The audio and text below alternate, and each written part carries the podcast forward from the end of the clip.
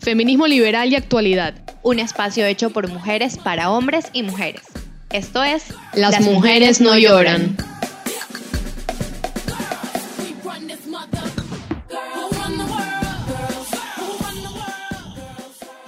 Hola a todos, bienvenidos a Las Mujeres No Lloran. El tema del día de hoy es la reforma del Código de la Niñez y Adolescencia. Empezamos. El ministro de Inclusión Económica y Social, Iván Granda, ha entregado en la mañana de este jueves 16 de enero de 2020 al presidente de la Asamblea Nacional, César Litardo, el proyecto de ley reformatorio del Código de la Niñez y Adolescencia, en el que se propone extender el pago de pensiones alimenticias hasta que los hijos tengan 24 años. El objetivo es garantizar a los jóvenes que se encuentren cursando estudios de tercer nivel con el respaldo económico de sus padres y madres.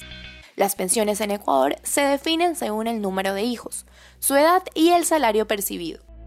El porcentaje del salario básico unificado puede variar entre el 28 hasta el 50% dependiendo de los ingresos. A nivel mundial, el monto mensual se determina con relación al salario y el límite de edad varía según el país, generalmente entre los 18 y 21 años. Sin embargo, esta discusión no es particular de Ecuador. Por ejemplo, en Argentina es hasta los 18, con posibilidad hasta los 21, y en Perú hasta los 18 con posibilidad de extenderse hasta los 28. Quienes están a favor de esta reforma consideran que los adultos necesitan un pequeño empujón para terminar sus estudios sin preocupaciones. Asimismo, que a través de las pensiones, en algunos casos, es la única manera de ejercer la paternidad. Por otro lado, quienes están en contra afirman que a pesar de ser una obligación moral, no debe ser impuesta por ley. Asimismo, hay otro grupo que despectivamente califica a los beneficiarios como vagos e incompetentes. Pero bueno, en este espacio no vamos a discutir si es necesaria o no ampliar la manutención de los adultos cursando la universidad, sino que nos concentraremos en la problemática de fondo, el desempleo juvenil y el acceso a la educación. Esta medida surge en el contexto de deterioro del empleo en Ecuador, caída del empleo adecuado del 40.6 al 38.8% aumento del subempleo del 16.5 al 17.8%.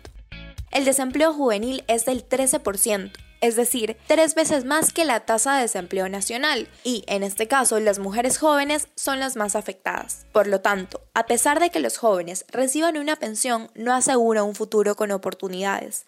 El aumento de edad queda corto con las medidas que se deberían tomar para mejorar el empleo en el país el gobierno ha realizado iniciativas como Mi Primer Empleo, en el que el Estado y el empleador comparten las cargas laborales. En el fondo, flexibilizando la carga al empleador, tema que se debe seguir debatiendo para integrar cada vez más a los jóvenes en el mundo laboral, de forma masiva, ya que la iniciativa apenas amparó a 3.300 jóvenes.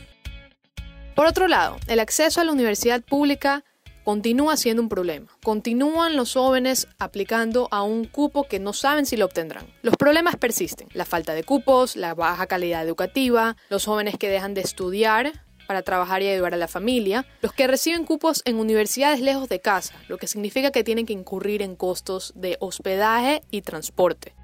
Y asimismo, aquellos que reciben un cupo en carreras que no son de su interés, se reflejan una tasa alta de deserción. A pesar de que la universidad pública está fuertemente regulada para asegurar su calidad y acceso universal, esto no se está cumpliendo. Es hora de repletarse el modelo y empezar a discutir soluciones fuera del intervencionismo. Es hora de cooperar, es hora de buscar ayuda en los otros sectores de la sociedad, como el privado y asimismo las organizaciones de la sociedad civil. Hoy en día la tecnología puede ser un gran aliado para conciliar los problemas anteriores. Por ejemplo, el CENESID recientemente aprobó una modalidad de estudiar en línea y a distancia en las universidades públicas. Así se pueden ampliar los cupos para que los jóvenes puedan estudiar. Ahora, en el ámbito privado también existen varias alternativas de este tipo. Existen a nivel mundial Coursera o Udemy, que seguramente la habrán escuchado, y de ley han pensado en inscribirse en algún curso. Asimismo existe Platzi, una plataforma latinoamericana, e incluso existe una local, Comuni Academy. Estas plataformas tienen contenido de muy alta calidad de universidades top del mundo, Harvard, Stanford, a un precio muy accesible desde cualquier parte del mundo, desde su celular, desde su laptop, desde la tablet, en sus vacaciones, en un momento libre del trabajo, lo que permite conciliar, por ejemplo, el trabajo y la universidad sin tener que sacrificar el uno o el otro. Asimismo, en la sociedad civil hay un sinnúmero de iniciativas en pro de la educación del país, entre ellas, por ejemplo, Diseña Futuro o Enseña Ecuador. Quizás ya es momento de unir esfuerzos. En definitiva, el sector privado y la sociedad civil podrían ser una solución. Hay que ponerle al sector público lo mejor del privado. Los parches no resolverán los problemas estructurales del país. Es necesario ser creativos al momento de proponer políticas públicas. No podemos seguir haciendo lo mismo y esperando resultados distintos.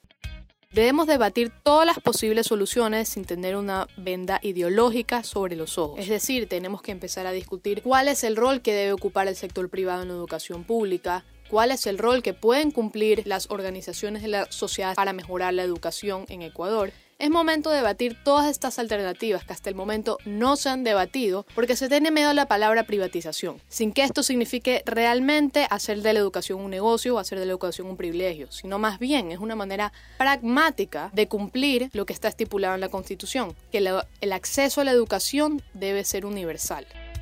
Asimismo, estamos conscientes que para que esto suceda, se debe plantear una reforma en la Constitución. Incluyamos aportes de todos los sectores de la sociedad.